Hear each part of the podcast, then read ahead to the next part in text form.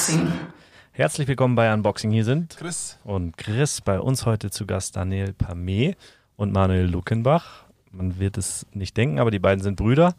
Ähm, anhand der Namen meine ich jetzt.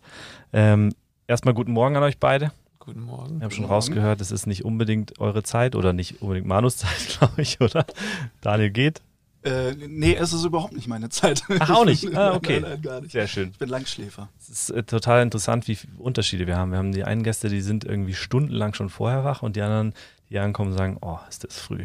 Äh, ja, vor allem jetzt in Homeoffice und Pandemiezeiten ist das sehr ungewöhnlich, dass ich um 9 Uhr schon irgendwo bin. Das ist ja, Ja, nochmal das. Ding. Also man ist vielleicht wach, aber angezogen und geduscht und bereit, irgendwie mit jemandem sich zu unterhalten, ist nochmal was anderes. Sehr schön, trotzdem umso schöner, dass ihr dann heute hier seid. Ihr beiden, ich stelle euch kurz vor, ihr seid ähm, ja, Geschäftsführer von der Maiwa. Gründer kann ich glaube ich nicht sagen. Gründer waren eure Eltern, wenn mich nicht alles täuscht, oder ihr Mitgründer? Ja, Mitgründer. Mitgründer so sagen, damals genau. schon am Küchentisch, soweit ich noch weiß oder soweit man auch immer lesen kann bei euch. Ja. Ähm, Amaiva ist ein Online-Shop oder Naturproduktehersteller für Naturkosmetik, Naturprodukte und so weiter. Dürft ihr gerne nachher auch ein bisschen näher vorstellen. Möchte ich gar nicht so weit. Ähm, ihr habt einen sehr, relativ großen Online-Shop ähm, inzwischen, ich sag mal in Deutschland in dem Bereich relativ Mhm. Weit oben. Also sehr interessant, einfach mal zu sehen, was macht ein Familienunternehmen, wie ist das zum Online-Shop gekommen und wie digital ist es heutzutage aufgestellt. Das ist ein sehr interessanter Bereich für uns. Und inzwischen habt ihr auch noch so ein kleines Baby von eurer Seite noch dazu gegründet mit Unisource. Ähm, dürft ihr nachher auch mal erzählen. Das glaube ich, habt nur ihr zwei gegründet, wenn mich Mhm. alles täuscht. Oder waren Mama und Papa auch noch Nee, nee, die sind schon was Eltern. länger raus. ja, schon, gell? genau. Ähm, ansonsten steigen wir direkt ein, weil ihr habt so viele interessante Themen, da möchte ich gar nicht groß vorstellen. Ja, gerne. Ja, endlich wieder zwei Gäste, weil nach langer Zeit. Das ist Deshalb richtig. ähm, zwei Brüder, zwei Morgenroutinen. Wie, wie ähnlich seid ihr euch da oder komplett unterschiedlich? Oder gibt es gar keine Routinen bei euch am Morgen? Hast du eine Routine? Nee, nicht wirklich. Ähm, der Kaffee darf nicht fehlen, aber dann äh, erstmal an den PC und äh, mit ihm schnacken und gucken, was der Tag so bringt. Das ist eigentlich das Schönste jetzt in Pandemiezeiten. Äh, einfach mit dem Kaffee vor den Laptop und dann in Discord mal ein bisschen, ja, wie geht's, alles gut. Das ist, das ist sehr angenehm. Und eine Morgenroutine, nee. Also ich versuche möglichst keine Morgenroutine zu haben. Da ist das immer tagesformabhängig. Und vor Pandemie war das dann anders? Also habt ihr erstmal wahrscheinlich ins Büro, also von zu Hause raus und jetzt ist wahrscheinlich alles verknüpft, wie man es halt so überall kennt. Genau, erstmal ins Büro und dann ähm, aber auch erstmal ankommen, Ja. bis es dann losgeht. Ja.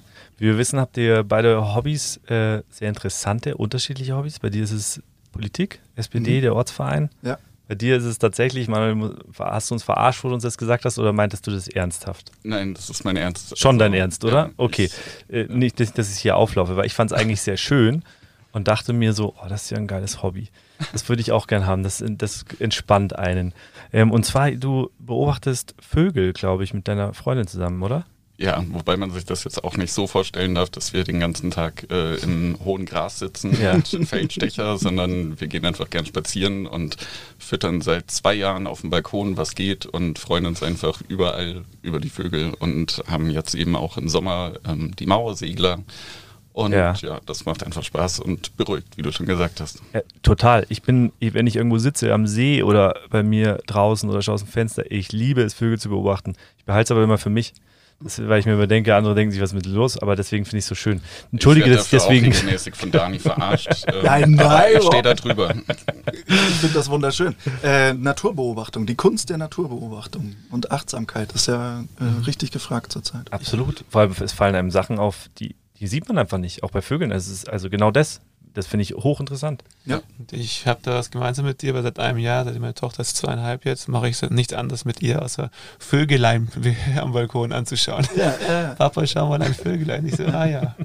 Ja, und wo wie ist schön, wenn man Mamas sie Vögelein? benennen kann dann, Ja, ne? Also, nee, es ist wirklich so. Und dann merkt man auch, wie viele verschiedene es gibt. Und jetzt ist ja auch die Phase, glaube ich, wo die einen oder anderen auch dann ausbrüten. Und ähm, bei meinen Eltern im Garten ist ein ein Vogelnest und dann haben wir sie schon gehört. Also es ist schon echt was, was Besonderes. Und letztes Jahr sind sie dann auch irgendwie rausgesprungen und mussten dann beschützt werden, dass sie nicht zu früh irgendwie äh, weg, wegkommen von ihrer Family. Also ist super spannend und äh, überhaupt nicht irgendwie Es sind auch die einzigen Wildtiere, die man hier in der Stadt zu Gesicht bekommt. Also Also mhm. ähm, ist ja nicht so, als hätte man die große Auswahl und ich gehe lieber Rehe beobachten oder so, sondern mhm. äh, ja. Da kann ich dich jetzt gerade mal ganz kurz was fragen, was mir einfällt. Und zwar, mir hat mal jemand gesagt, die Vögel in der Stadt sind so laut wegen dem Verkehr oder dem Stadtlärm, weil sie sich, damit sie sich überhaupt äh, verständigen können untereinander. Weißt du das? Das weiß ich jetzt nicht. Also, okay. Die sind ja auch nicht das ganze Jahr hier und ich weiß nicht, wie laut es woanders ist, aber ähm, ja, klingt plausibel, keine Ahnung. Ja, ich nehme mich auch nicht. Sprechen. Ja, und die versuchen halt einfach zu, so laut zu sein. Weil in unserem Innenhof, wenn ich mich da hinsetze, sind die saulaut, die Vögel. Wenn ich dann aber draußen bin auf dem Land, dann sind die immer so entspannt ruhig. Deswegen, ja, da hörst du die anderen Vögel nicht. Genau, ja, irgendwie so. Ja, genau. Die großen. Äh, eigentlich wollte ich da hinaus, ihr habt ja zwei, erstens sehr unterschiedliche Hobbys, aber zwei auch so echte. Also ich meine, ihr seid, ähm, habt einen Online-Shop, ihr seid sehr, sehr viel digital unterwegs. Hm. Jetzt gerade auch, ihr seht euch wahrscheinlich mehr digital, als dass ihr euch persönlich seht äh, und so weiter, sind da solche Hobbys extrem wichtig? Also was für einen Ausgleich geben die euch zu so einem beruflichen Alltag? Ich glaube bei Manu noch mal mehr, weil jetzt in der Pandemie kann man Vögel gut beobachten. Ich bin bei der SPD komplett raus gewesen. Mhm. Also diese digitalen ähm, äh, Sachen, die da stattgefunden haben, die habe ich überhaupt nicht mitgenommen, weil mir geht es um darum, ähm, in, in der Wirtschaft ein Bier zu trinken und mich über Politik zu unterhalten. und da jetzt auch kein Wahlkampf in dem Sinne war, ähm, glaube ich, ist, ist, ist, ist man mit Vogelkunde äh, in den Zeiten besser beraten als mit ähm, SPD und Politik. Aber spannend, äh, äh, die Politik ist ja nicht, nicht stehen geblieben, so, nee. oder? Auch im Ort. Ja, stehen geblieben nicht, aber ähm, ich, ich hatte dann nach dem Kommunalwahlkampf äh, und dann ging es ja tatsächlich los mit Corona, ähm, hatte ich auch einfach keinen großen Bedarf mehr und habe erstmal eine Pause gebraucht. Aber ich glaube, jetzt äh, steige ich wieder ein zum Bundestagswahlkampf. Mhm. Und wie ist es bei dir, Manuel? Ist der Ausgleich, den man braucht, oder? Ja, voll. Also wenn ich 13 Stunden am PC sitze und ähm, nur zur Kaffeemaschine und auf Toilette gehe, dann ja. äh, muss ich einfach auch ein bisschen rauskommen. Und Daniel hat einen Hund, ähm, der sorgt zwangsläufig für ein bisschen Auslauf. Mhm. Und äh, wenn man das nicht hat, dann muss man sich halt einfach die Zeit nehmen. Ja. Ja, sehr cool. Achtsamkeit war dabei ein wunderschönes Wort, muss ich ja, sagen. Definitiv. Arbeitet abwechselnd wunderschön und sehr belastend, deine Definition von, von Arbeit, Daniel. Mhm klingt irgendwie befriedigend, aber auch anstrengend zugleich. und äh, Manu, du meinst, dass ähm, Arbeit wäre ein nie endendes Browser-Game. Ja. Wir beide so dieses Auf, Auf und Ab äh, in einer Definition von Arbeit. Ähm, liebt ihr oder hasst ihr eure Arbeit? Mal provokativ gefragt. Oder beides ab und zu? Ja, beides, beides gleichzeitig. Abwechselnd. Mal so, mal so. Wann liebt ihr sie? Wenn ich im Tunnel bin und äh, auf voller Lautstärke äh, Tech House höre, dann äh, glaube ich, bin ich am produktivsten. Ich mhm. glaube, da darum geht's.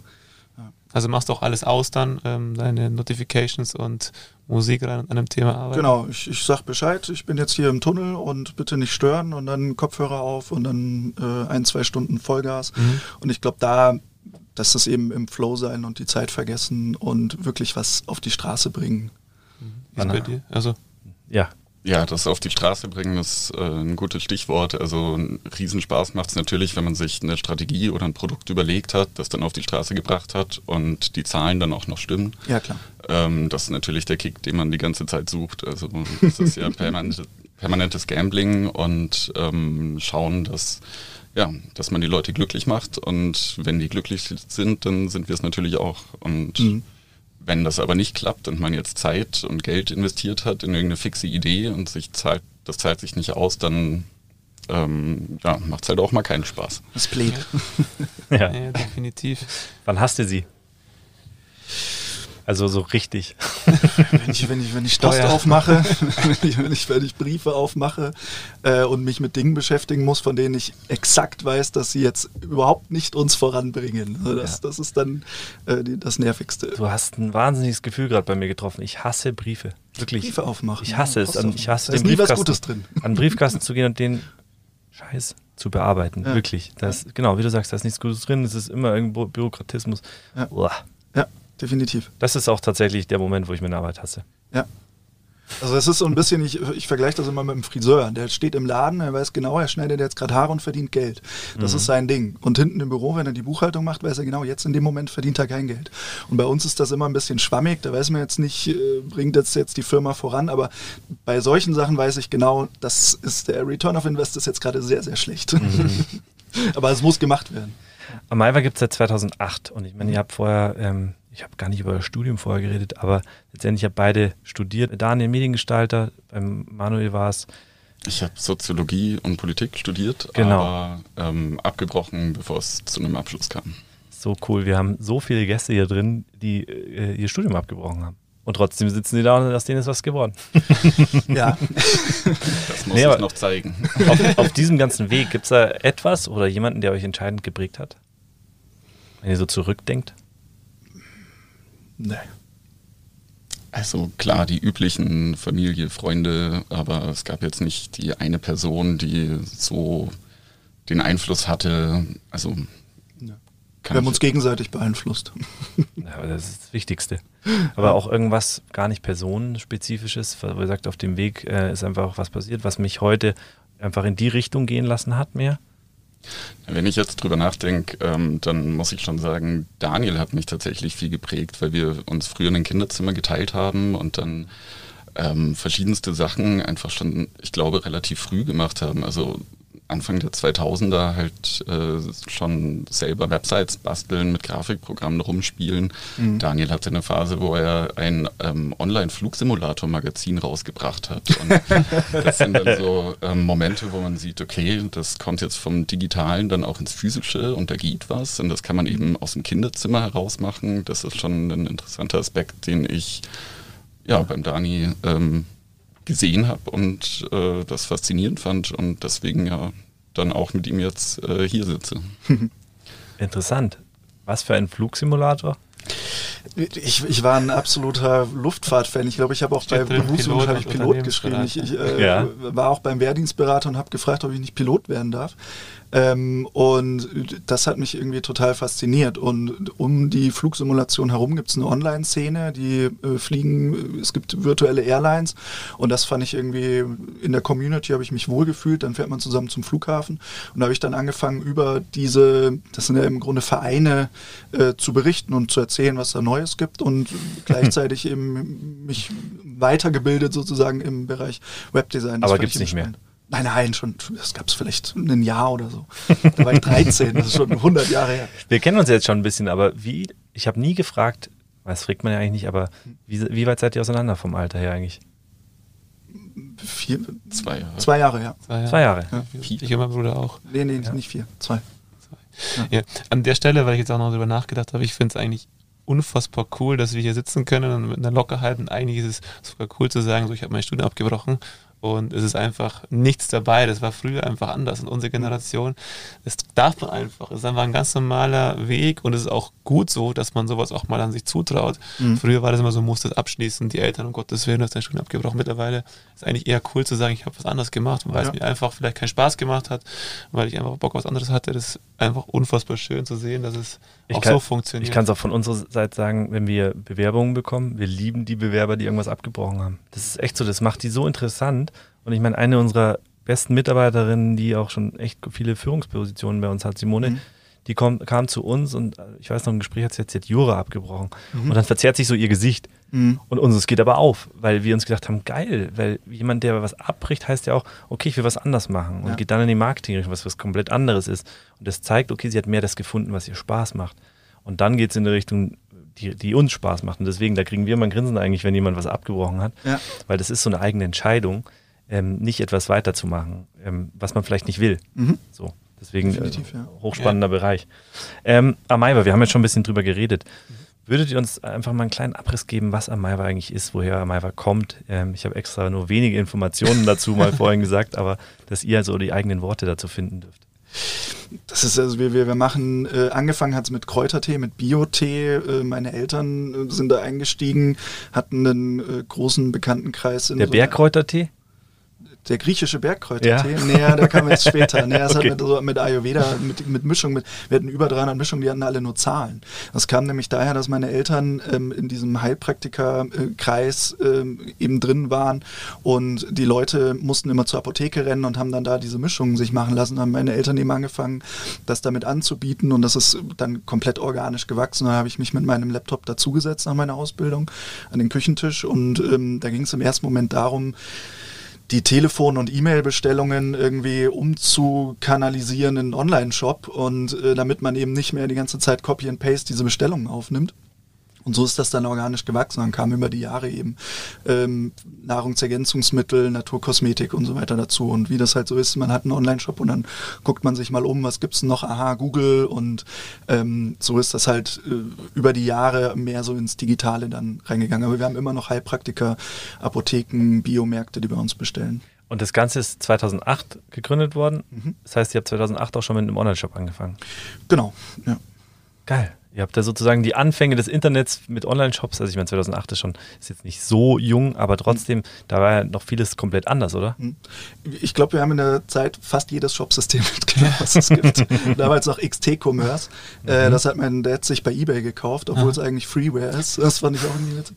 Und äh, dann habe ich gesagt, nee, also vor allem, weil es mir halt auch einfach mega Spaß macht, dann habe ich gesagt, okay.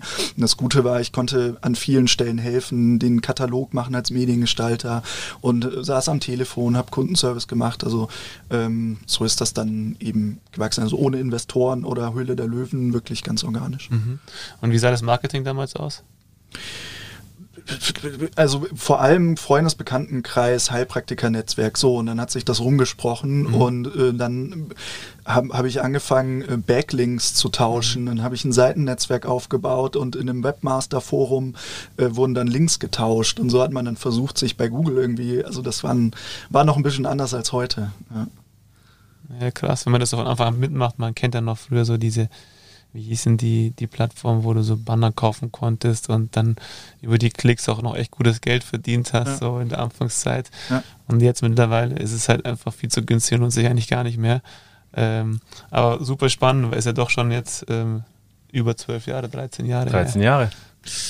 Ja. Wie, wie ist es so in den 13 Jahren gewesen unter zwei Brüdern? Ähm, hat sich da irgendwas verändert durch die Geschäftsbeziehung oder war es bei euch immer von Anfang an schon leicht? Wie kann man das Verhältnis beschreiben aus euren, äh Manuel, du aus deinen? Also ich bin noch gar nicht 13 Jahre dabei. Ich okay. habe eben den Umweg noch über das Studium gemacht und bin erst seit 2016, Anfang mhm. 2016 äh, dazugekommen.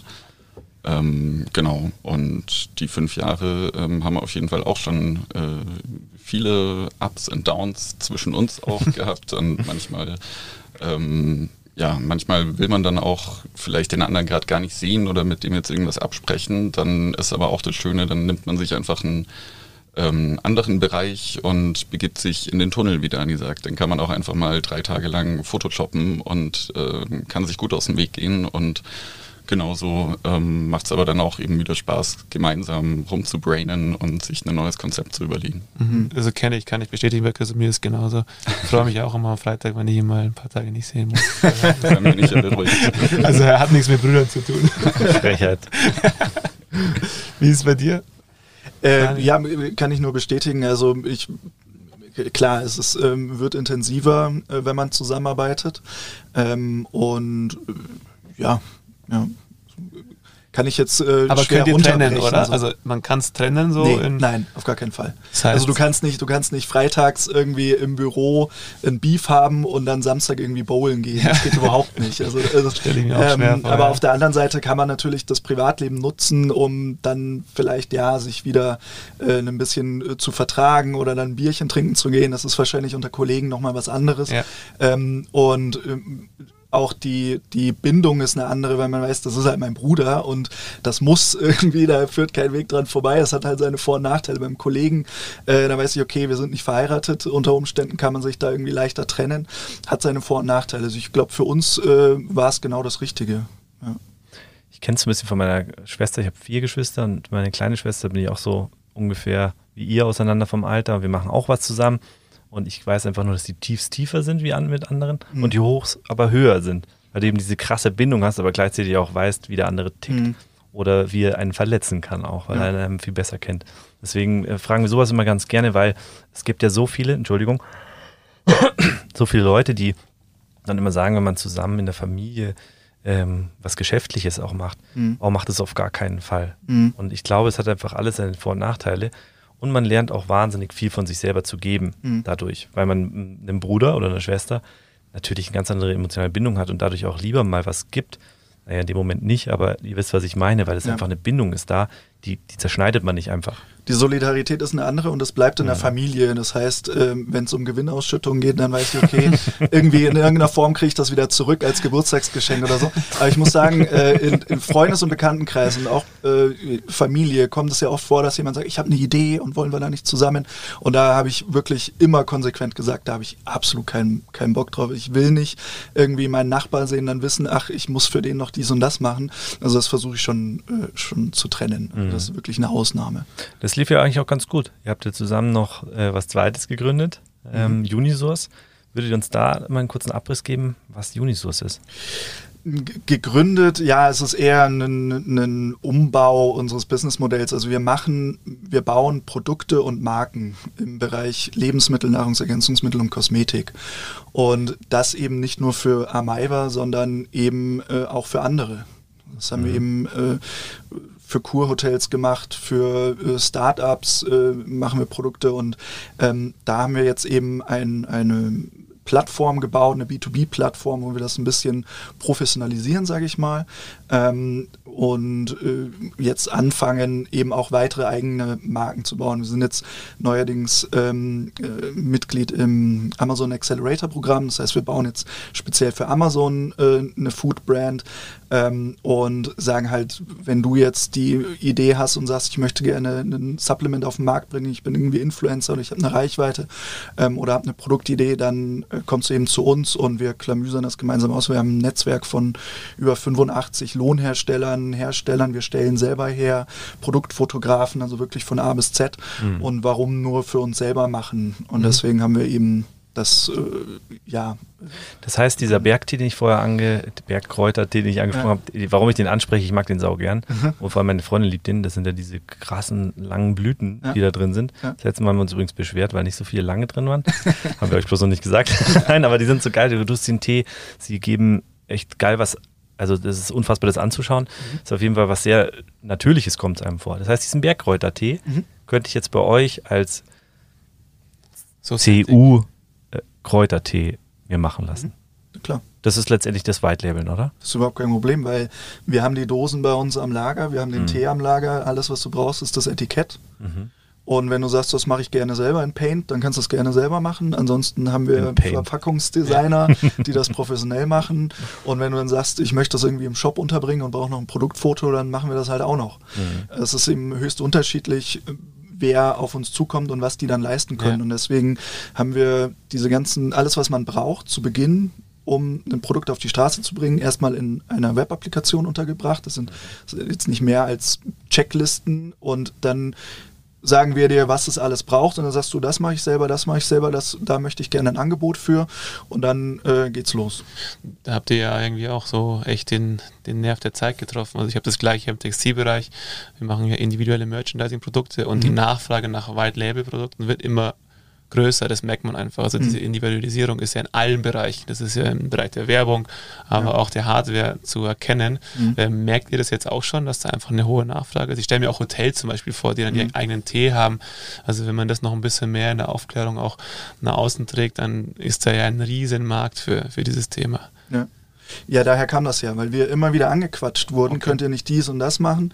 Und ähm, auf der anderen Seite hat es uns genervt, also wir konnten das nicht so richtig anbieten. Das ist halt dann, äh, und dann hat, haben wir das festgestellt, was wir eben auch in der Kommunikation oder in der Arbeit mit, mit Lohnherstellern und anderen festgestellt haben. Du kriegst dann irgendwie eine E-Mail mit Angebot Version 5 PDF und wie war das nochmal? Und diese ganze Zusammenarbeit, ähm, die ist halt irgendwie überhaupt nicht digitalisiert. Mhm. Und äh, unseren Aha-Moment hatten wir, als wir im Sommer vor eineinhalb Jahren einen Fax schicken mussten an einen Hersteller mit einer Anmeldung für den Händlershop. haben wir dann irgendwie gesagt, das, was ist denn hier los? Das kann ja nicht sein. Und ähm, auch eben die, die, die, die Anfragen, die wir bekommen haben, das hat dann immer irgendwie genervt, so, weil wir genau wussten, wir können das nicht so machen, wie wir es gerne machen würden. Und deswegen ähm, haben wir das jetzt auf, auf äh, eben eine Plattform, eine Plattform gebaut und ähm, sind da sehr aktiv drinnen, digitale Softwarelösungen dafür anzubieten, sowohl für uns selbst als auch eben für andere, damit ähm, eben diese ganze Kollaboration, die Leute, die daran beteiligt sind, die Verpackungsdesigner, die äh, Lohnhersteller, alle an einem Ort zusammenkommen und dann eben dieses ganze Orchester ordentlich dirigiert wird. Und das ist rein B2B? Also ja, also außer du willst jetzt als Privatperson für deine Geburtstagsparty einen Tee haben, äh, dann können wir das auch irgendwie machen.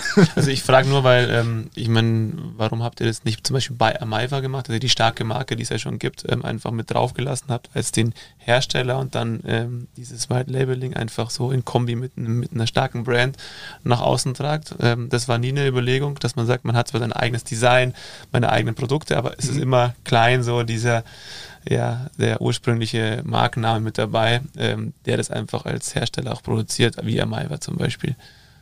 Du meinst so wie eine Modekollektion? Ja, dass man mal sagt, äh, Socentic, der Socentic Tee äh, und dann ist immer so diese Marke Amaiva noch als der, der Produzent, der Hersteller mit dabei. Das, das ist eigentlich keine schlechte Idee. Also ich, ich kenne so von, von meiner Brand, ja. da ist die Nachfrage immer sehr hoch nach solchen Produkten und wir mhm. machen es ganz, ganz selten, dass wir es komplett weglassen, mhm. weil das ja auch so ein bisschen das ist, was wir nach außen tragen. Ja. Und dann ist es halt einfach made by, in ganz klein und wir profitieren immer noch als Brand davon. Und mhm. ich finde diesen Zusammenspiel ganz gut, weil wenn du eine, große, eine starke Marke bist, was du ja aktuell bist, mhm. dann hast du den Trust schon, dann wissen die Leute, dass die, das Produkt einfach mega geil ist. Mhm. Und dann habe ich da meine eigene Brand drauf und es ist nur so der kleine Zusammenhang drauf versteckt. Mhm. Ähm, das ist, stärkt nochmal gleich so die, die neue Marke dann im Nachhinein. Das war nur so mhm. meine Überlegung, weil ich das, ich kenne das und ich kenne diese Nachfragen auch ständig. Ja. Und es nervt mich auch, weil ich muss mich immer rechtfertigen und sagen so, nee, komplett, White Labeling gibt es nicht. Ja. Aber wir können dir was Individuelles machen mit einem kleinen versteckten Touch zu, zu uns halt. Ja ja, so haben wir eben auch die Möglichkeit, mal was anderes was zu machen. Anderes, genau. Also wir hatten jetzt auch Anfragen von Produkten, die haben wir so gar nicht im Sortiment, weil wir ja die Möglichkeiten, also wir haben jetzt eben eine Datenbank von über 1500 Produkten, mhm. die haben wir gar nicht alle bei ja, klar. Mhm. Ja, klar, das macht, dann genau. macht natürlich Sinn. Ja. Ja, super spannend. Und ähm, wenn ich jetzt so sehe, klassisch E-Commerce, also ihr macht da recht viel und Online-Shops, gibt es da von, von eurer Seite so ein paar Tipps und Tricks, wo ihr sagt, das war so ein Aha-Moment der, der letzten Jahre. Ähm, das hat mega gut funktioniert. Ich glaube, auf diesen Moment hat jeder gewartet, weil ich glaube, es sind so viele Online-Shops entstanden wie nie zuvor in den letzten mhm. Wochen, Monaten. Mhm. Und jetzt dürft ihr erzählen, wie man das an den Start bringt. ist es einfach Shopify? Oder ihr behaltet es für euch? ähm, ja, die Krux an der Sache ist, es gibt halt nicht diesen einen Hebel. So. Mhm. Es ist halt einfach ein Zusammenspiel von unglaublich vielen Sachen. Und wenn du, da, da habe ich vorhin gesagt, äh, eine Handbremse drin hast, dann kann das noch so toll sein. Äh, dann haben die Leute nicht die Zahlungsarten und sagen, nö, dann bestelle ich hier nicht. Also mhm. das ist eben halt das Komplexe an der Sache, dass äh, am anderen Ende sitzen immer noch Menschen und die wollen dann ein Produkt kaufen und äh, das ist halt das Komplexe an der Geschichte. Was, was sind klassische Handbremsen? Klassische Handbremsen sind Produktfotos, würde ich sagen, mhm. ganz zu Beginn, weil die ja so mit das Erste sind, was man wahrnimmt. Und mhm. äh, wenn man die richtig machen möchte, dann sollte man schon jemanden beauftragen, das kostet Geld. Und da kann man sich inzwischen mit Handykameras gut behelfen, aber ähm, ja, wirklich so, wie man das vom Profi kennt. Wir haben jetzt auch ähm, letztes Jahr mit einem äh, Fotografen, einem Model und einer Location äh, echt Geld in die Hand genommen. Ähm, das kann halt so jetzt nicht jeder sofort leisten. Mhm. Was sind noch für, also ich glaube, das ist spannend für, für Leute. Was sind Handbremsen noch? Zahlungsarten, definitiv. Mhm. Die ganze Technik im Hintergrund, dass die Seite äh, schnell lädt ähm, und leicht zu bedienen ist. Das ist das, was mir ganz oft auffällt, ist, dass der Shop einfach nicht mobile funktioniert, solche Geschichten. Dass einfach technisch funktioniert, aber es ist ja heutzutage jetzt auch nicht so, dass man da irgendwie mega viel Geld in die Hand nehmen muss. Ähm, und ich glaube, somit die größte Handbremse ist immer auch die Kommunikation was, wie beschreibe ich das Produkt und wie kommuniziere ich das? Mhm. Und auch wahrscheinlich der Zahlungsprozess, oder? Ich glaube, da haben viele immer, dieser Checkout-Prozess ist für mhm. viele immer so eine Krux. Ja gut, aber also mit Shopify ist das eigentlich auch schnell aufgesetzt. Also Ja. das ist jetzt eine schlechte Ausrede, würde ich sagen. Ähm, da muss man sich natürlich mit beschäftigen, aber das ist heutzutage, dadurch, dass Shopify den Checkout ja abschirmt und du da sozusagen gar nicht eingreifen kannst, hast du auch die Sicherheit, dass das funktioniert. Also da hatten wir auch echt lange Zeit ein Pain mit, wenn der Checkout von dir selber Aus gehostet Tracking-Sicht hassen wir den Checkout-Prozess von Shopify. Ja, ja klar. weil er eben abgeschirmt ist. Aber, ja. aber es ist, es ist lustig, dass du das sagst. Zum Beispiel ich äh, als, als Kunde jetzt, ich achte gar nicht so stark darauf, ob es ein Step mehr oder weniger ist, Mhm. sondern eher so den ganzheitlichen Auftritt. Das heißt, für mich zum Beispiel, klar, weil ich aus, aus der Branche komme, aber wenn ich eine, eine Werbung von Facebook auf Instagram sehe und die Instagram-Seite gibt es gar nicht, ähm, ist das für mich schon so ein Zeichen, so, okay, da fehlt irgendwas, die sind anscheinend ein bisschen kleiner, Mhm. ist nicht der Trust so da, es muss irgendwie ganzheitlich halt stimmen. Es muss, die Farben müssen passen zum Shop, die auf den sozialen Kanälen sind, die Reichweite muss einigermaßen in Ordnung sein von den Zahlen. Also Ja. da achtet man, glaube ich, enorm drauf und das wird auch in Zukunft so bleiben, weil die neue Generation damit einfach komplett aufgewachsen ist. Und Ver Vertrauen Ja, ist ein großer richtig. Punkt, weil die ähm, äh, Kunden sind immer aufgeklärter, die kennen sich besser aus, die Richtig. wissen, ähm, es ist einfach, einen Online-Shop aufzusetzen, das heißt noch nichts. Mhm. Ähm, und deswegen mm, hat jeder so seine Checkliste, die er abklappert und die, ähm, also wenn ich jetzt als Kunde einkaufe, um zu gucken, ist das eine vertrauenswürdige Seite, will ich hier einkaufen und diese Punkte muss man eben von vorne bis hinten abklappern. Absolut. Ich glaube auch in Zeiten von, äh, es gibt ja Online-Shops, die sich nur über Social bewerben und dann irgendwo sonst wo äh, sind, äh, ohne guten Impressum und wir immer wieder reinfallen. Ich meine, sogar ich bin vor einem halben Jahr mal wieder auf sowas reingefallen, weil ich Schuhe ganz cool fand und ich fand die so cool, dass es so überstrahlt hat, dass ich die Ja. nicht genau unter die Lupe genommen habe. ich dachte, das Ja. passiert nur meinen Eltern. Das, du weißt, ab einem bestimmten Alter ist es dann so. Aber das ist auch so ein Punkt, das hat Nichts gegen deine Eltern. Entschuldigung. Habe ich Ihnen auch so gesagt, Sag also alles gut. Hören Sie das? Ja, mit Sicherheit. Habt ihr gehört? Okay. Entschuldigt bitte. Nächstes Mal Weihnachten gibt es keine Marmelade mehr. War es Marmelade? Weiß Nein, es war. Meerrettich. Ja, stimmt. Selbstgemachter Meerrettich. Aber es ist ja genau das, wenn du das nicht ganzheitlich siehst, dann sind solche Sachen wie jetzt iOS 14 zum Beispiel Mhm. eher so ein Killer für so ein System, weil du es einfach Mhm. nicht mehr über Social alleine halt irgendwie groß machen kannst. Du brauchst eine starke Brand und Mhm. da musst du halt einfach viel, viel Zeit am Anfang reinstecken, um die aufzubauen. Und dann ist es auch egal, ob dann mal so eine Änderung kommt, weil dann geht es einfach darum, was kommt hinten raus und Mhm. was stecke ich rein. Und äh, da ist halt einfach das ganze Zusammenspiel aus allen Kanälen unfassbar wichtig. Und ich glaube, da seid ihr oder was wir auch in der Zusammenarbeit gemerkt haben, einfach sehr, sehr gut aufgestellt durch euer Mindset, was ihr auch habt im, im Online-Marketing. Ähm, was ist so bei euch im Online-Marketing der ja, the Stage of the Art sozusagen? Was, was macht man da heutzutage als Online-Shop? Ähm, wie würde es beschreiben? Ist es klassisch SEA oder ähm, Social Media Marketing? Gibt es noch andere Kanäle, die man nutzen kann in so einer Nische wie, wie bei euch? Also meine Erkenntnis der letzten zwei Jahre war, äh, Content Marketing funktioniert überhaupt nicht mehr. Mhm. Organisch kann man es einfach knicken, du kommst nicht mehr in die relevanten Ergebnisse. Ähm, das heißt, ähm, die, die Kunst ist, alle Vertriebskanäle erstmal zu identifizieren und dann natürlich auch zu bespielen. Und da kann man sich eigentlich nicht leisten, sich nur auf einen zu fokussieren. Ähm, auch was die Abhängigkeit angeht, wenn man jetzt zum Beispiel rein Amazon-Händler ist und Amazon willkürlich einen, also es kommt einem sehr häufig willkürlich vor, ähm, die Verkaufsberechtigung entzieht. Das bricht einem das Genick als Händler, weil Ja. du einfach äh, in der Schnelle keine neuen Vertriebskanäle mehr dazu kriegst. Und ähm, ja, also man muss tatsächlich alle, alle Kanäle bespielen und das ist, glaube ich, die große Kunst, wenn man ähm, klein startet und man jetzt nicht für jeden Teilbereich sich gleich einen Spezialisten leisten kann. Man muss sich halt wirklich überall einarbeiten und alles gleichermaßen ähm, bespielen. Also Sehe ich ganz genauso. Also ist ja. Ihr seid auch Meister im Einarbeiten, wie ich, wie ich einfach weiß. Das ist echt geil. Wenn, wenn wir irgendwas zusammen besprochen hatten, dann habt ihr euch da immer reingekniet und beim nächsten Mal hattet ihr irgendwelche Infos. Also ihr wolltet dann immer mehr Infos haben, aber ihr habt euch da reingekniet. Das finde ich ganz geil. Das ist auch so dieser E-Commerce-Unternehmertum, den es, glaube ich, heutzutage braucht, auch viele Tests zu fahren. Da wart ihr Ja. euch auch nie zu schade, muss man Ja. auch dazu sagen. Mal Geld in die Hand zu nehmen, in eine Richtung zu gehen und zu schauen, funktioniert es bei Unisource. Wir haben ja auch Ja. dann nochmal was probiert Ja. in eine andere Richtung. Das ist, glaube ich, ganz wichtig, weil nur mit diesen Tests kann ich sehen, welche Sachen sind für mich, äh, äh, ja, welche können Mhm. funktionieren, welche nicht. Ähm, wenn ich aber zu, zu Content gehe, Manuel, du hast ja gesagt, es funktioniert nicht mehr. Wenn ich aber jetzt eure Blogbeiträge zum Beispiel anschaue, die funktionieren ja, glaube ich, relativ gut auch noch in, in der Suchmaschine, oder? Ja, ich meinte jetzt auch in erster Linie ähm, Google zum Beispiel. Also mhm. du wirst durch schöne Blogbeiträge dort nicht mehr relevante Listings ähm, bekommen, sondern du musst halt einfach Google Shopping mit reinnehmen. Anders kommst du nicht mehr an die Sichtbarkeit und das musst du mit einpreisen und ich glaube, das haben manchmal die Leute nicht so auf dem Schirm, dass auch teilweise ein Vertriebskanal ähm, durchaus ähm, miese machen mhm. kann, aber darf. es an anderer Stelle, er darf, äh, mhm.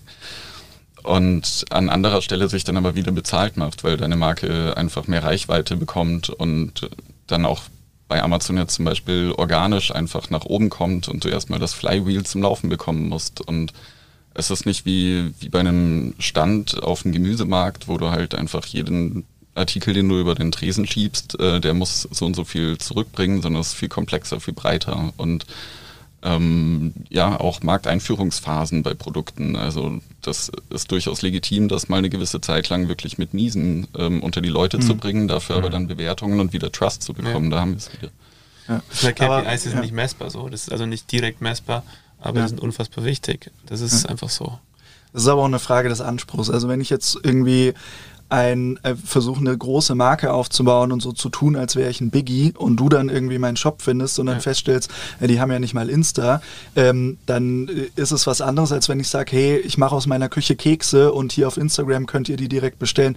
Also, äh, letztens eben die Story äh, mitbekommen von, von die, die machen Kekse über Instagram und die werden für 120 Dollar irgendwie gekauft mhm. und da ist niemandem, äh, guckt niemand auf die Google-Bewertungen, weil eben klar ist, okay, ähm, ihr macht hier Kekse auf Instagram Instagram. Also ja. wenn man das gut kommuniziert und sagt, hey, wir sind hier ein kleiner Shop in München und da gibt es ja jetzt auch durch die Pandemie viele, die eben Klar. gesagt haben, wir gehen online, ähm, dann muss man nicht auf Amazon und, und hier noch auf Preisvergleichsportal 25 irgendwie gelistet sein, wenn man es ordentlich kommuniziert und äh, sagt, wer man ist und wenn man authentisch bleibt. Aber da sind wir genau beim Punkt, weil Kekse, wenn die jetzt wieder auf Amazon oder sonst wo sind, dann ist es sehr konzernlastig. Also der, der User denkt sofort, okay, was steckt denn da für ein Riesenunternehmen dahinter, wenn mhm. die jetzt Kekse machen und die gibt es überall. Also ja. wenn es die dann nur auf Instagram gibt, ist es halt authentisch. Und genau. ich denke mir, oh geil, den Keks schaue ich mir genau an. Ja. Und wenn, so, wenn in dem Moment, in dem der bei äh, Amazon gelistet ist, will ich den schon gar nicht mehr haben. Genau. Ja. Ja, klar. Weil da liegt er ja schon lange im Regal. ja, so, genau. ist ja auch das, was ist dein, dein persönliches Ziel? Willst du die Global Brand werden oder willst du halt über Instagram oder Social Media einfach eine coole Social Brand aufbauen? Genau. Ähm, das ist eine ganz klare ähm, ja, Ansichtssache, also wie man das aufbauen wird. Ihr habt es aber auf jeden Fall ganzheitlich betrieben und das sieht man auch, dass jeder Kanal, also ihr habt jeden Kanal getestet und mit Sicherheit auch einer mal nicht funktioniert. Mhm. Und das vergleiche ich auch immer oft mit TikTok aktuell. Das ist ein Kanal, der, weil man weiß, es wird in einem Jahr soweit sein, dass da vielleicht noch mehr Leute draus sind. Die Zahlen die sind in Corona-Zeiten schon unfassbar hoch gewesen. Mhm. Ähm, und wenn ich jetzt halt investiere, günstige Reichweite und auch eine Präsenz habe, dann muss ich nicht unbedingt das verkaufen, dass ich dann wieder kostendeckend arbeite, sondern investiere ich vielleicht so ein bisschen in die ja. Zukunft weil der Punkt halt irgendwann kommt, wo es halt umschlägt. Und dann habe mhm. ich halt meine 50.000 als Marke, wo ich halt gleich einen Trust habe und wie du richtig sagst, Bewertungen, Social Media Reichweite sind einfach auch mittlerweile harte KPIs, wo ich mhm. drauf schaue, ob ich was kaufe oder nicht. Ich muss aber auch die Plattform verstehen und wissen, was da Klar. abgeht. Also ich habe ähm, vor zwei Wochen auch ähm, im, in Shopify einfach mal auf den Button gedrückt und da 100 Euro reingefeuert und irgendwie mir automatisch ein Video erstellen lassen. Das funktioniert halt nicht. Ne? Also ja. du musst schon wissen, wer ist da unterwegs und wie catcht man die und in, in was für Modus sind die gerade. Also ja, bei Instagram bei den Frauen äh, und meiner Frau im Freundeskreis weiß ich, die sind jetzt gerade irgendwie im Entdeckermodus und sind, es ist irgendwie so eine erweiterte Shopping-Plattform, äh, wo ich mich inspirieren lasse. Bei TikTok ist schon wieder was ganz was anderes und bei Google und Amazon auch. Also wenn ich es mache, dann soll ich schon halb halbwegs einen Plan davon haben, wie das aufgebaut ist, wie das funktioniert, wie es technisch äh, äh, gelöst wird, ähm, weil einfach nur ausprobieren reicht halt nicht. Mhm. Leider. Definitiv. Wie herausfordernd ist das? Ich meine, es sind so viele Puzzlestücke, die du heute im, im E-Commerce irgendwie vor dir liegen hast und dann schauen mhm. musst, okay, und was ist mein Ganzes vor der ganzen Sache? Mhm. Wie, wie, herausfordernd ist das eigentlich? Man hat ja auch immer irgendwie das Gefühl, jetzt habe ich was vergessen. Mhm. Ja. Oder? Ja, es ist abwechselnd Jenga und äh, dann wieder Lego. genau. ist, ja. Du hast ja auch mal gesagt, du wärst gerne Unternehmensberater, wenn ich richtig erinnere. äh, Habe ich reingeschrieben. Das ist ah, du hast uns reingeschrieben, genau. Ist, ja. Wäre eigentlich perfekt, oder? Also in dem Bereich. Ja, ich glaube Unternehmensberater insofern, weil ähm, es ist keine richtige Arbeit. Ja. du, du laberst ja nur irgendeinen Quatsch und du äh, kriegst halt möglichst viele Firmen mit und ich glaube, deswegen macht ihr auch den Podcast, damit ihr ja. eben, äh, äh, also im Grunde wäre mein Traumjob, glaube ich, eher ein Podcast-Host und nicht Unternehmensberater. Aber das ist ein ganz guter Punkt. Das ist genau auch ein Grund, warum wir den hier machen. Mhm. Jetzt haben wir euch hier sitzen, die wiederum ganz anders agieren oder ticken, ja. wie andere, die hier sitzen. Und ich glaube, die, die das hier zu, also die hier zuhören, die können sich halt Sachen rauspicken, die für sie gut sind oder die sie mhm. mal ausprobieren könnten, mhm. wo sie auch Hintergrundwissen kriegen. Und man muss sagen, von Google oder von Facebook oder sonst was kriegt man selber diese Infos immer nur ganz verdeckt. Mhm. Weil die wollen natürlich, dass man nicht genug weiß über ihre Plattform, damit man sehr viel ausprobiert mhm. und vielleicht auch Unwissen hat und Knöpfe benutzt, die sehr viel Geld geben. Da soll Sagen jeder selber nochmal Lehrgeld zahlen. Ganz genau. Ja. Und naja, aber die haben ja auch ein Interesse daran, dass du da bleibst und dass du skalierst du und dass bist. du Geld ausgibst. Also, wenn du da bist und Geld in die Hand nimmst. Ja, ja, gut, aber ähm, die, die wollen ja jetzt, das ist ja kein, kein Schleppernepper, die wollen ja jetzt nicht irgendwie nee, nee, möglichst, nee. aber die äh, haben ja schon ein Interesse daran, dass du verstehst, ähm, dass du die Plattform verstehst, dass die, die ganze Dokumentation, also zumindest bei den großen Plattformen, ist schon echt sehr gut und die versuchen schon äh, dafür zu sorgen, dass du da bleibst und weiterhin Geld Jetzt war sowas gar nicht gemeint, ich wollte jetzt nicht als die Bösen darstellen, sondern eher, dass dieses Wissen, was ihr jetzt habt als Anwender, das mhm. kann Google oder, oder Facebook selber teilweise gar nicht haben, weil sie haben diese Beispiele nicht, mit denen mhm. sie arbeiten. Wir haben immer wieder so Supports mit Facebook und so weiter, wo wir einfach merken, okay, da wissen wir jetzt wahrscheinlich sogar mehr mhm. wie ihr, weil wir einfach die Anwendungsbeispiele haben. Und dieses Wissen weiterzutragen, oh Gott, Frosch im Hals, mhm. ähm, das finde ich einfach so interessant.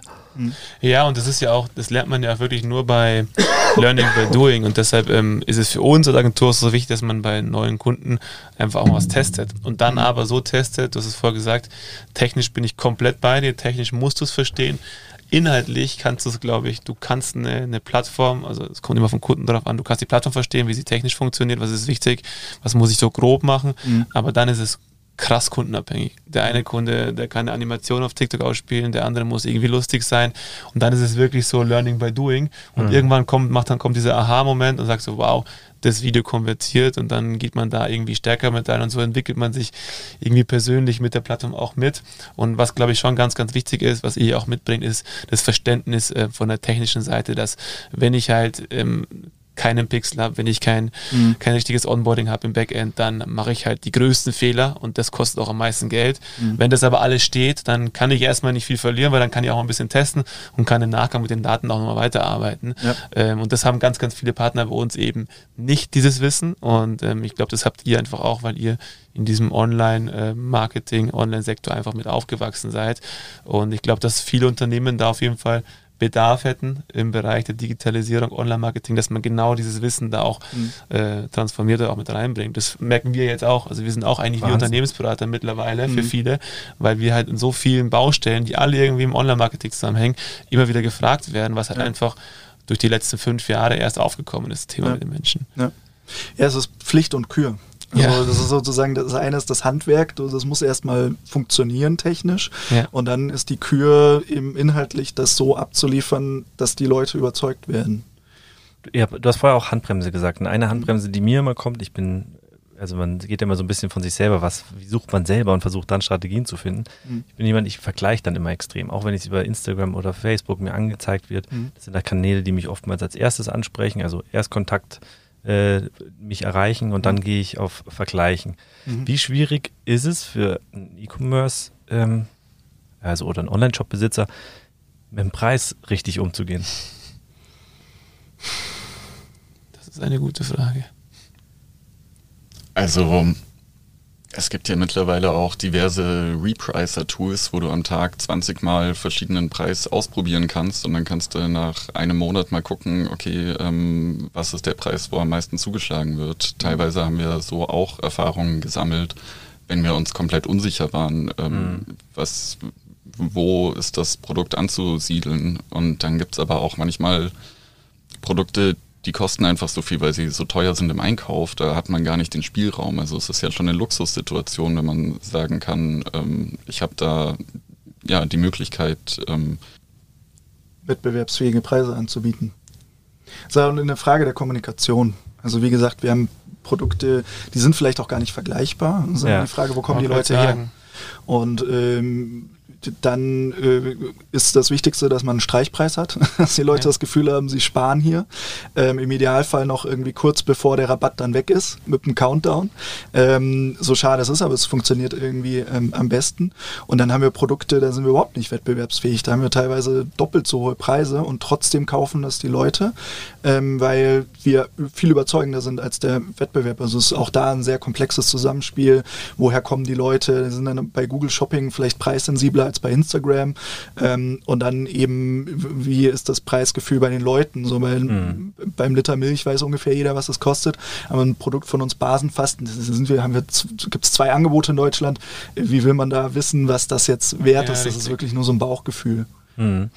Schön zu wissen, wir wollten ja nur, nur so Beispiele haben. Dann kommt haben. ja die Marke auch dazu. Also ist ja auch so ein mhm. Punkt. Diese, ja, ja, klar. Äh, ich kaufe auch die, die Oatly Milch, Milch, weil sie einfach irgendwie im Regal besser ausschaut. Fahre jedes Mal drauf rein, Red mhm. Bull genau das gleiche. Mhm. Obwohl ich, wenn ich vergleichen würde, wahrscheinlich die andere Hafermilch deutlich günstiger ist. Und ja. deshalb ist es, glaube ich, ganz, ganz wichtig, dass man für sich sagt, okay, das ist einfach fair da habe ich meine Marge drauf und dann da gar nicht so, so, so krass rumfeilscht, weil ja. denjenigen, der um 50 Cent schaut, den will ich vielleicht gar nicht als Kunden haben, weil der kommt vielleicht ja. auch nicht wieder. Der schaut nur nach dem einen Angebot im jetzigen Moment.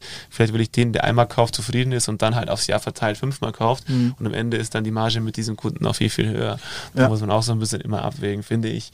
Und lieber erstmal höher einsteigen. Ja, das ist auch, ist aber auch die, klar, das ist dann diese Psychologie dahinter, wie kann ich im Online-Shop manipulieren positiv. Manchmal hat man aber auch gar nicht die Möglichkeit, das Produkt äh, gleich zu Beginn günstiger anzubieten. Also ähm, Thema Mindestbestellmengen, ja, Produktionskosten. Also jeder mhm. kennt der mal einen Flyer drucken lassen wollte. Ab irgendwann sind die Stückzahlen einfach, ähm, ja, je, je weniger du an Stückzahlen hast, desto teurer ist es einfach. Und dann ja. kann es durchaus sein, dass Produkte einfach nach einem Jahr im Einkauf schon nur noch die Hälfte kosten und den Rabatt kann man jetzt an seine Kunden weitergeben mhm. oder nicht. Und genauso muss man es auffangen. Ja. Ähm, letztes Jahr hatten wir die Erfahrung mit einem Produkt, das auf einmal im Einkauf doppelt so teuer wurde.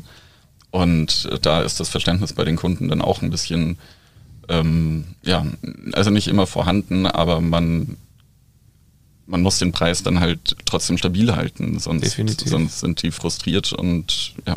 Steckt ja mehr dahinter ich kenne es von den Lieferketten jetzt zum Beispiel, nimm nochmal das Jahr Corona, mhm. ähm, die Luftfracht, die wurde von heute auf morgen, nachdem die Flieger einfach äh, begrenzt waren, wurde die, also ein Badeschlappen hat bei uns 5 Dollar mehr gekostet mhm. und du hast 8000 Schlappen zum Abholen gehabt. Mhm. Was machst du? Im Endeffekt äh, sind die alle für die Katze, weil du kannst sagen, hey, das ist ein Durchlaufposten, mehr oder mhm. weniger und ähm, das ist aber den Kunden egal. Ja.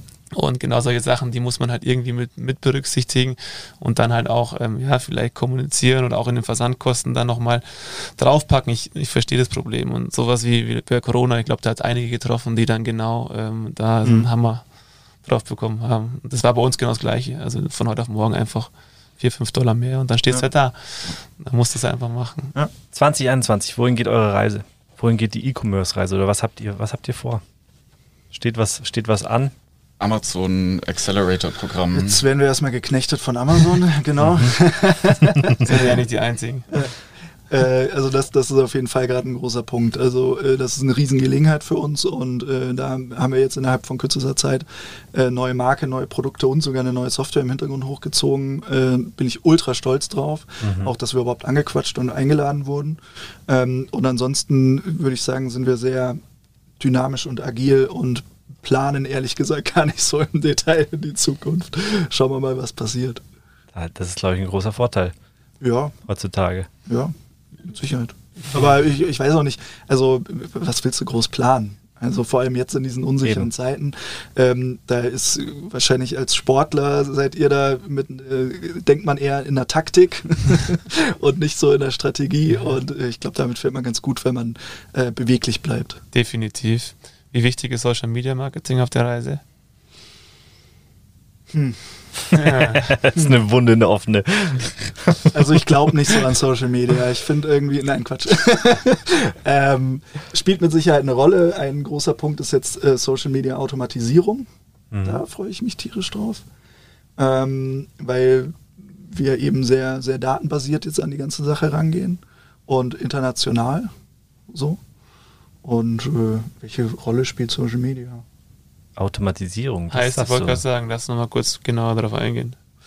Äh, naja, also wir, wir, wir äh, haben eben jetzt angefangen, groß in Daten zu denken. Also wir, mhm. wir haben unglaubliche Datenmengen äh, in, in unserer Datenbank jetzt drinnen, Produkte, Produktinformationen, Wettbewerber ähm, und äh, eine Herangehensweise ist eben viele Produkte auszuprobieren und jetzt nicht sich irgendwie noch wochenlang hinzusetzen und einen großen Packaging-Design sich zu überlegen, sondern wirklich automatisiert aus der Software heraus mhm. das machen zu lassen. Da darf ich jetzt nicht zu viel erzählen, das ist ja, ja, klar. ähm, aber grundsätzlich ähm, gibt es ja inzwischen durch APIs und, mhm. und durch Automatisierung viele Möglichkeiten, zumindest in Social Media ein Grundrauschen herzustellen, weil die Informationen, die ich jetzt vermitteln möchte, ähm, die sind ja eigentlich auf der Produktseite auf Amazon immer so dieselben. Mhm. Also also hier hast du dein Produkt und das sind die Vorteile. Ähm, und da muss ich mich ja jetzt nicht immer wieder in Photoshop hinsetzen. Ich habe halt meine Templates und meinen Style und lass mir das halt sozusagen von der Software automatisiert zusammenbasteln. Und ähm, da freue ich mich sehr drauf und äh, genauso im, im Ads-Bereich, also Creatives ähm, automatisch zusammenbauen lassen und nicht mehr selber irgendwie so. Und mal sehen, ob es funktioniert. Ähm, aber natürlich muss man dann nach wie vor ein bisschen Herz und Seele noch mit reinstreuen und äh, eben noch manuellen äh, Content. Herz und Seele. Was war euer letzter persönlicher Instagram- oder LinkedIn-Post? Da bin ich komplett raus. ich weiß. Selber gepostet, meinst du? Ja.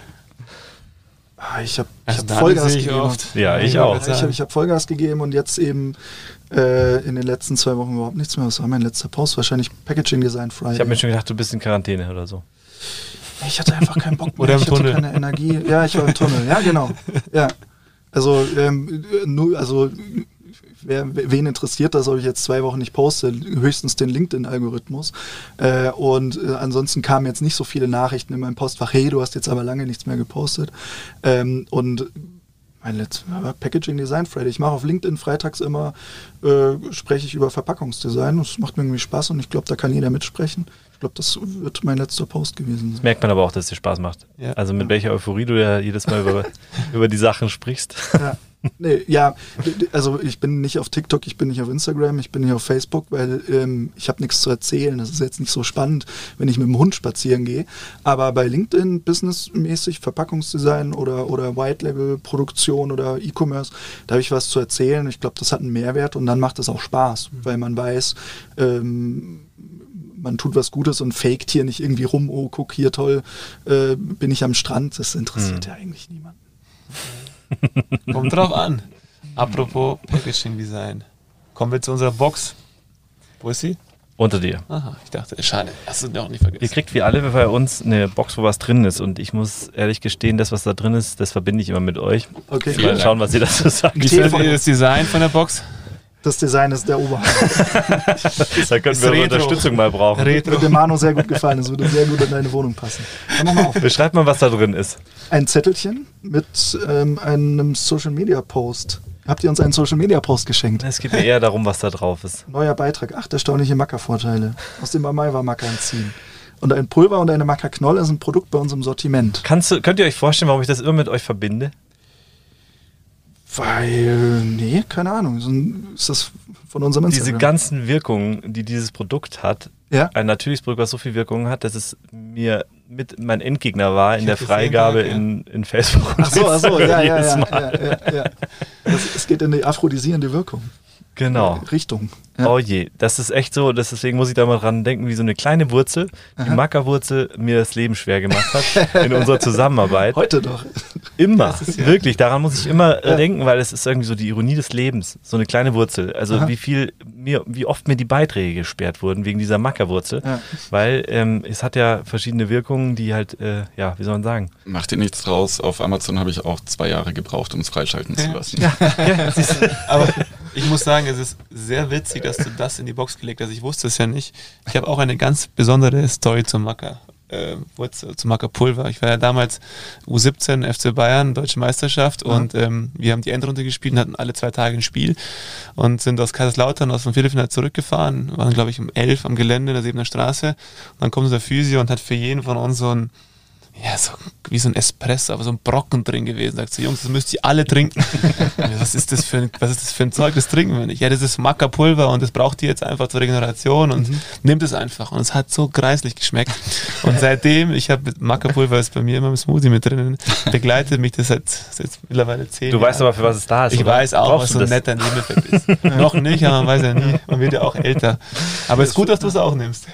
Ich nimm's nicht. Ich habe damit nur gekämpft. Ich brauche das nicht. Sehr lange. ähm, vielleicht wollt ihr es noch ganz kurz erklären, was die Mackerwurzel ist. aus den, aus den Anden äh, in Peru eine Wurzel, die ähm, eben auf der einen Seite im Sportlerbereich äh, sehr beliebt ist ähm, und auf der anderen Seite wird eine aphrodisierende Wirkung nachgesagt. Es ist und bleibt ein Lebensmittel, äh, in unserem Fall ein Nahrungsergänzungsmittel, deswegen sollte man da jetzt nicht so viel Aber ein natürliches. favorisieren. Ja, ja, klar. ja. Es hat halt eben seine Vor- und Nachteile. Ähm, bei der Vorteil bei äh, pflanzlichen, natürlichen Nahrungsergänzungsmitteln ist, ähm, man kann jetzt nicht so viel Schaden anrichten. Ähm, Im Idealfall hat man seinen Körper mit Nährstoffen versorgt. Mhm. Der Jetzt- Nachteil? Ja. Ähm, der Nachteil, naja, Nachteil im Sinne von, ähm, äh, man sollte jetzt nicht so die Riesenwirkung Ja, erwarten, wie jetzt vielleicht, wenn man sich eine Viagra reintut. Das ist schon was Also anderes. kannst du aufhören, es zu trinken. Ja, so, oder eine Wirkung, die die, äh, die die Leute dann irgendwie große Erwartungshaltung und äh, das ist halt der große Vorteil, dass man äh, ja sich im Grunde äh, immer irgendwie was Gutes tut. Und dann Mhm. ist die Frage, was erwartet man davon? Und da geht es nicht nach einer halben Stunde ins Schlafzimmer und dann let's go. So funktioniert das nicht. Ich bin gespannt, ob die Podcast-Channels das jetzt auch blockieren. er weil wir nur über die Mackerwurzel gesprochen haben. Da habe ich noch eine Frage jetzt, was mir wieder kommt. Ich meine, Mackerpulver gibt es ja mittlerweile am Edeka überall. Mhm. War das für Mai war auch mal ein Thema, dass ihr wirklich in Einzelhandel, große Einzelhandelsketten reingeht mit euren Produkten? Ist ja auch so ein Trend, der in den letzten Ja. Jahren sichtbar wird. Ja, wir, wir hatten mal Gespräche, aber da haben wir dann schnell gesagt, dass uns das irgendwie zu, zu krass ist. Mhm. Also da geht es dann wirklich um andere Stückzahlen Ja. und um, um Centbereiche und Anlieferungen und Vertragsstrafen und dann musst du da irgendwie bei den Großhändlern dich listen lassen, erstmal Geld in die Hand nehmen, damit die überhaupt ins Regal kommen und das war so ein unglaublicher Themenkomplex. Ähm, da hätte man sich echt äh, wirklich einarbeiten müssen, Geld in die Hand nehmen und dann haben wir gesagt, nö, mit E-Commerce fahren wir ja ganz gut, Ja. wir kennen uns aus und ähm, das können wir, dann brauchst du dann wieder einen Kredit, eine Finanzierung, musst irgendwie die Ware dahin schieben. Und ich habe mich einmal mit einem Naturkosmetikhersteller im Großen unterhalten und der hat mir die Horrorstory erzählt, dass er irgendwie bei einem, bei einem großen Drogeriehändler gleich die erste Anlieferung ans falsche Tor, wusste er nicht, oder irgendwie 13 13.000 Euro Vertragsstrafe oder so. Und das ist mir irgendwie hängen geblieben, dass ich, das ist ja auch kein, kein Geschäft auf Augenhöhe. Ja, Ne? das ist ein bisschen so wie bei Amazon. Da musst du auch gucken, dass du das diversifizierst und das Risiko streust und so ist es auch im Einzelhandel. Ja, wenn du dich auskennst, dann gerne, aber für uns war das. Okay. Oder du hast Reifdümmel. Oder ja, genau, kannst du zur Höhle der Löwen. Ja. Blick vom E-Commerce weg auf die Welt. Wenn ihr fünf Jahre nach vorne blickt, oder lasst es auch zehn sein, aber fünf sind immer ganz schön. Was würdet ihr euch da wünschen für die Welt? Also wenn ihr euch aussuchen dürftet, eine Zeitungsschlagzeile äh, zu bestimmen, was würdet ihr euch wünschen? Na komm, Manu, deine Vision für die Zukunft. das ist eine schwere Irgendein Frage. Vogel, der zurückgekehrt ist. Davon gibt es viele, gell? wie ich letztens gesehen habe. Auf Terra X, glaube ich, war es. Ja. Wie viele da schon ausgestorben sind. Ja. Gibt es irgendwas, was ihr euch wünschen würdet? Jetzt für die Welt. Also was, was für natürlich. euch, also mit Blick Jahren. auf die Welt, ja. Aber ich, ich stehe ja nicht in der Zeitung. Oder auf euer Das neues darfst Produkt. du dir ja aussuchen. Dass, da, dass ich in der Zeitung Ja. stehe, okay? Das ist, äh, also ich würde mich freuen, wenn wir äh, die Klimakrise irgendwie absehbar in den Griff kriegen. Das wäre schon eine gute Nummer. Ähm, wenn das Thema Digitalisierung äh, hier langsam voranschreitet und ähm, dass äh, die Bildung mal ein bisschen frisch gemacht wird für dieses neue Jahrtausend. Das ist ja noch ein System irgendwie aus dem 19. Jahrhundert.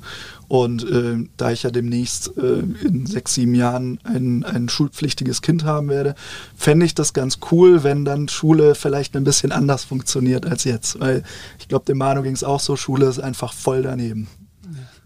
Da sitzen hier noch zwei. Richtig. Wünsche ich meiner Tochter auch. Das ist ein gutes, hast du auch was gefunden, das ist doch ideal. Das ist Ja. ein guter Schlusspunkt. Und du bist schon in der Politik?